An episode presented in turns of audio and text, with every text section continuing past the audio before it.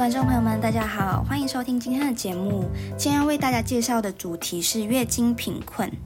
那月经贫困对于大部分的人来说，应该是蛮陌生的一个词。当你听到月经贫困的时候，你想到的是什么呢？是经期不稳定，每三个月只来一次吗？还是每次经期的量都很少？那其实这些都不是正确的答案。月经贫困指的就是部分生理女性因经济弱势等因素，没有办法负担月经来潮时所需要的生理用品的费用，或者是缺乏可以取得生理用品的管道，导致更换的数量不足，进而引发一些疾病啊，或者是心理健康等问题的社会现象。那听到这里，你应该会觉得很奇怪、很疑惑，不就是只是买个卫生棉吗？有什么大不了的？卫生棉不是很便宜吗？让我们来好好算一算。那想必大家都知道，卫生棉大概两个小时到四个小时都必须要更换一次。那假设一般人的睡眠时间大概是八个小时，月经周期大概是五天，然后市面上日用的卫生棉平均售价是六块钱，夜用的话就是五十五块钱。从这里我们就可以算出，每个女生大概一个月必须要使用四十片的卫生棉。呃，我们是算三十五片的日用跟五片的夜用，一共是两百八十五块。一年下来大概要三千四百二十块。那大概从第一次来月经到停经会有四百次的周期，所以。女生一生必须要花费十万元在生理用品上，这感觉真的还蛮多的诶。而且其实这只是我们的保守估计而已，实际上可能还会更多哈。那虽然这笔费用对于大部分的人来说好像不是什么大问题，可是对于处在经济弱势的女生来讲，连吃饱穿暖、维持一定生活的品质都有困难了。那卫生棉或者生理用品的费用对他们来讲肯定是一个蛮大的负担。那肯定这样会有一个想法，就是啊，不然就省着点用。但这样子的想法长年累月下来，可能会导致一些阴道感染，甚至是子宫内膜炎、骨盆腔炎、不孕症、子宫颈癌等这些大疾病。那到底？这个议题为什么那么重要呢？那其实全世界目前大约有八亿位女性正在经历严重的月经贫穷，而且这不只是经济弱势的国家有的难题，更是全世界都必须要面对的课题。包含像美国啊、英国、纽西兰等等，也都因为发现正为月经贫穷所困的人不在少数，而开始着手解决这个问题。那其实月经贫困除了造成个人健康的问题之外，更牵扯到经济弱势以及女性先天生理劣势等等，可能会造成的一些性别不平等的社会问题。因此，联合国常务副秘书长阿米娜·穆罕默在去年的国际女孩日，将月经贫困归类为全球紧急待解决的问题。那可能我们都没有想过，其实有很多发展中国家，月经是禁忌，根本就是连。嘴巴讲出来都非常非常的忌讳，然后卫生棉更是一种昂贵的奢侈品。月事期间不但没有办法外出工作或者是上学，更有可能因为使用不洁的方法而感染致死。在非洲呢，就有女性她们来月经的时候，就只能用破布啊、树皮，甚至是泥巴来解决月事，因此其实带来感染的风险是很高的。而在印度呢，三点五十五亿拥有月经的女性当中，只有三十六趴有条件使用一次性的卫生棉，其余的六十四趴女性只能用破布啊、泥土、牛粪或者是树叶来处理月经。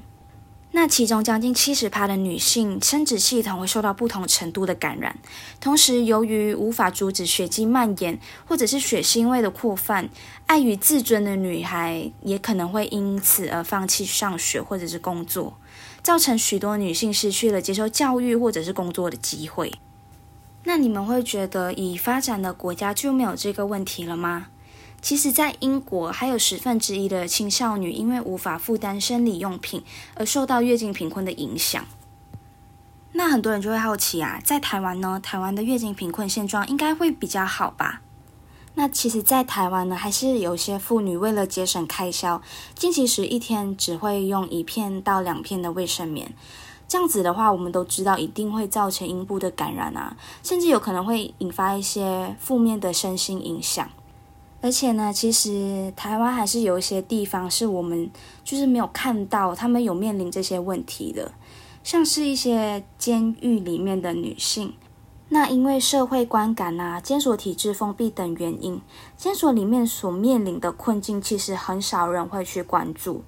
但就和外界社会一般，女性受刑人也会有面临月经贫困的问题。而造成监所中月经贫困的问题的原因，可以大致分为两个。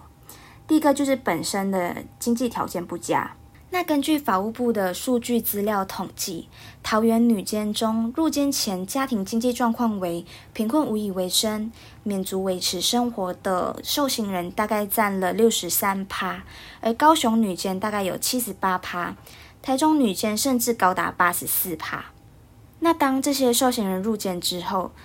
他们原本家庭的经济就不是很好。连自己的生活都顾不了了，更别说是要给在监狱里面的亲人足够的金援。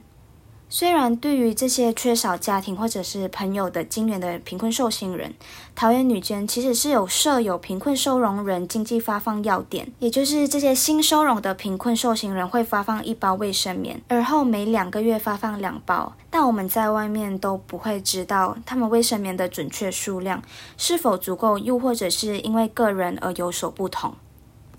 那第二个原因就是因为监狱里面的劳作金不足。那在监狱里面呢，这些受刑人他们会被指配一些工作，而他们的劳动就会换得一些劳作金所得，他们就可以用这些所谓的收入来填购生理用品。但根据统计资料指出呢，全国从事委托加工作业的四十五个矫正机关中，每月平均所得劳作金低于五百元的监所有三十三间，而其中更有八间所得低于两百块。而且如此低廉的劳作金，更可能会因为表现不佳或者是未达作业数量而被扣减。因此，这些贫困的女性受刑人只能从有限的劳作金收入中，在生活必需用品以及卫生棉中做出抉择。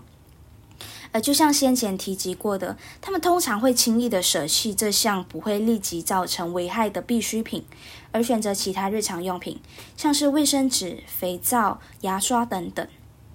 这样很多人就会觉得说，啊，谁叫他们这些受刑人要做坏事？做坏事被关进监牢里面就是要受惩罚啊！但在《公民与政治权利国际公约》第十条第一项有说到，自由被剥夺之人，应受合于人道及尊重其天赋人性尊严之处遇。也就是说，除了剥夺他们的人身自由以及居住迁徙自由之外，我们不该更进一步恶化他们的生活品质，甚至践踏他们的人生尊严。而月经尊严其实也包含在其中，所以这是我们不该去忽视的一个问题。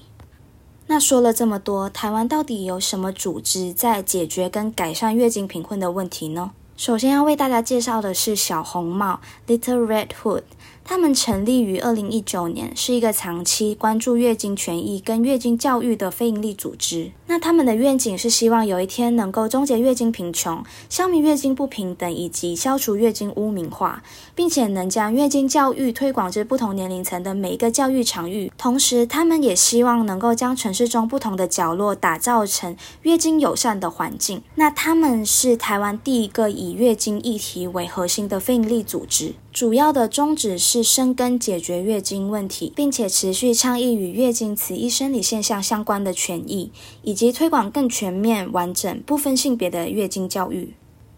那其实他们有做了非常多的付出跟努力，其中一项就是成立了抗疫生理用品物资包的专案。那其实他们就发现，在疫情加重经济负担的情况之下，大家开始送食物啊、水啊、尿布、卫生纸等物资，可是里面却没有生理用品。于是他们决定开启了抗疫生理用品物资包的专案。截至六月九日，已经发送了四百二十人份的物资包。除此之外，他们也透过网络平台，像是 FB 或者是 IG，持续推广月经议题跟权益，让更多人认识并且关注此类议题。那对月经议题有兴趣的朋友们，可以去 IG 找找他们哦。他们的名字是小红帽 （Little Red Hood），里面的资讯相当丰富，非常建议大家去看看。那到最后，大家一定很好奇，我们本身可以做什么呢？有时间或者是有意愿的朋友们，可以参与类似小红帽这样的组织。除了小红帽，其实还有更加多的一些妇女组织，我们大家都可以一起实际去参与他们义工活动，来推广这个议题跟教育。那除此之外，我们也可以透过物资或者是资金的捐赠，来让这些非营利组织可以让他们帮助更加多的人。最后就是分享并且推广，让更加多的人能够了解月经贫困的议题。除此之外，如果你是男性的话，也欢迎你分享给你的女性朋友们，让他们知道你一直都在默默的鼓励着他们。